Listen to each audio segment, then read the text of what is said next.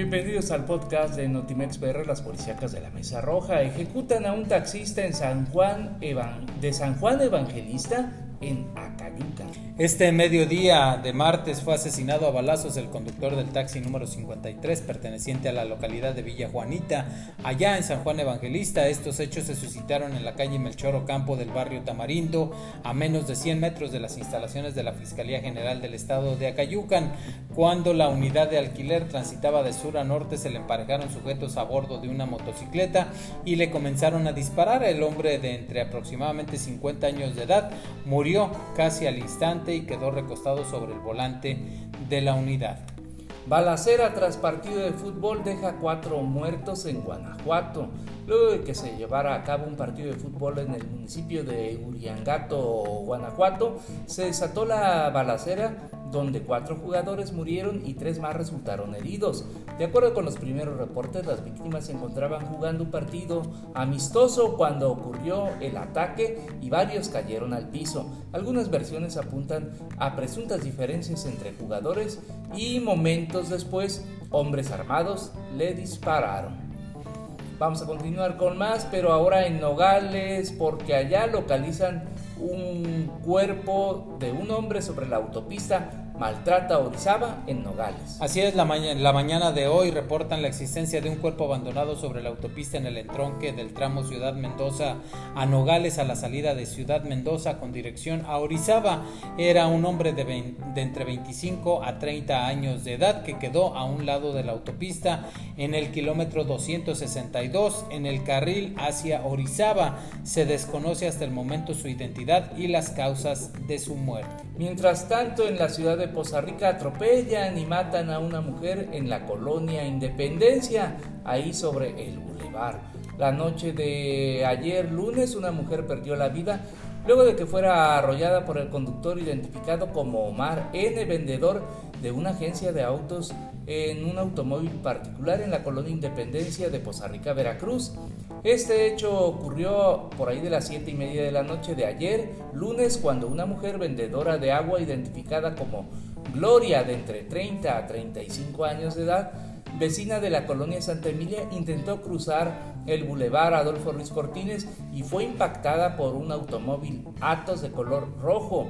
Eh, tras el fuerte impacto, la mujer perdió la vida instantáneamente al sufrir traumatismo cráneoencefálico, deceso que fue confirmado minutos después por paramédicos. Ejecutan a un ganadero de la costa en Tuxtla Gutiérrez, Chiapas. El empresario ganadero y dueño de negocios de venta de materiales para la construcción, Alfredo de Arcans Morel, fue asesinado a balazos la mañana de este lunes a bordo de su vehículo en Tuxtla Gutiérrez. Circulaba él en una camioneta cuando fue atacado por sujetos armados que se movilizaban en una motocicleta en la cual huyeron de la zona tras consumar la agresión y la fiscalía informó que el homicidio ocurrió aproximadamente a las 10.40 en el cruce de la Oceaba y Novena de la colonia Terrazas, ahí en Tuxtla, donde los individuos se acercaron al vehículo para atacar al empresario y la camioneta de la víctima recibió al menos nueve impactos de bala. En el lugar del homicidio fueron localizados 11 casquillos percutidos. Mientras tanto, en Oteapan le disparan en la cabeza a una mujer la tarde de ayer lunes. Un sujeto solitario arribó al tianguis El Tomito identificó primero a su víctima y le disparó en tres ocasiones de las cuales uno logró impactar en la cabeza arriba de la oreja derecha. En el lugar se encontraba la señora Faustina Luciano Alemán de 59 años de edad junto a su esposo quien quedó en el lugar tirado debido a que es inválido y por fortuna no resultó herido. Datos extraoficiales señalan que la pareja es comerciante del mercado sobre ruedas Tomito. Al lugar de los hechos eh, arribaron elementos de la Policía Municipal de Cozoleacaque, así como Policía Estatal, quienes tomaron conocimiento de los hechos. Junto a los elementos del orden arribaron elementos de protección civil y bomberos de Cozoleacaque, quienes brindaron los primeros auxilios, trasladando a la víctima a un hospital de la ciudad, donde minutos más tarde perdió la vida. Vamos a continuar con más, pero ahora en Acayucan, allá sujetos armados rafaguean reclusorio y dejan cabeza de cerdo. Así es, la noche de ayer las instalaciones del reclusorio de Acayucan fueron rafagueadas por sujetos desconocidos, también dejaron afuera de este una cabeza de cerdo con un mensaje. Eh, se desconoce hasta el momento el contenido, pero ya confirmaron que iba dirigido al director de la policía. Y en Jaltipan localizan restos humanos en el rancho Cruz Azul. La tarde de ayer lunes fueron encontrados restos óseos en el rancho Cruz Azul, que se localiza cerca de las vías del ferrocarril, en lo que son las inmediaciones de la curva de la ex azufrera en ese municipio. En el lugar estaba un cráneo humano, una mandíbula y restos óseos, además de una hamaca tejida en varios colores, la cual estaba amarrada en un árbol.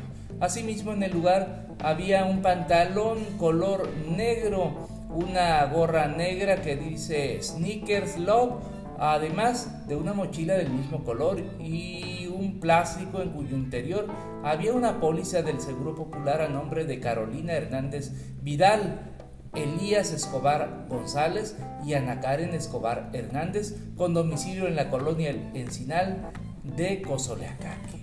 Y vamos a continuar con más. Eh, mata a su nuera porque no le hacía caso a su hijo. Esto sucedió en Agua Dulce. Una mujer fue asesinada en el rancho Los Manantiales del Ejido La Gloria del municipio de Aguadulce. Miriam, de 26 años de edad, llegó con su esposo y sus tres hijos, dos de ellos gemelos, de 11 meses, al rancho de su suegro, Leonardo García Rodríguez, para pasar un momento con ellos. Al caer la noche le dijo a su esposo que ya tenían que regresar a su casa, pero el menor de 5 años y mayor de los niños dijo que se quería quedar con su abuelito. Fue ahí cuando la joven Miriam dijo que no, provocando la molestia de su suegro, que la agarró a cachetadas e incluso le dijo a su hijo que no tenía autoridad sobre su mujer. Socorro, suegra de la víctima y esposa del asesino, dijo que su esposo fue en busca de su escopeta y apuntó a la mujer. Ella le dijo que si tenía valor que le disparara. Posteriormente escuchó dos balazos, uno de ellos le pegó en la cabeza y el otro dice que no vio, únicamente se acercó. Ignacio, esposo de Miriam e hijo de Leonardo, salió corriendo para salvar su vida mientras que Leonardo se daba a la fuga al darse cuenta pues que había matado a su nuera. Hasta aquí las policíacas de la Mesa Roja, el podcast de Notimex PR.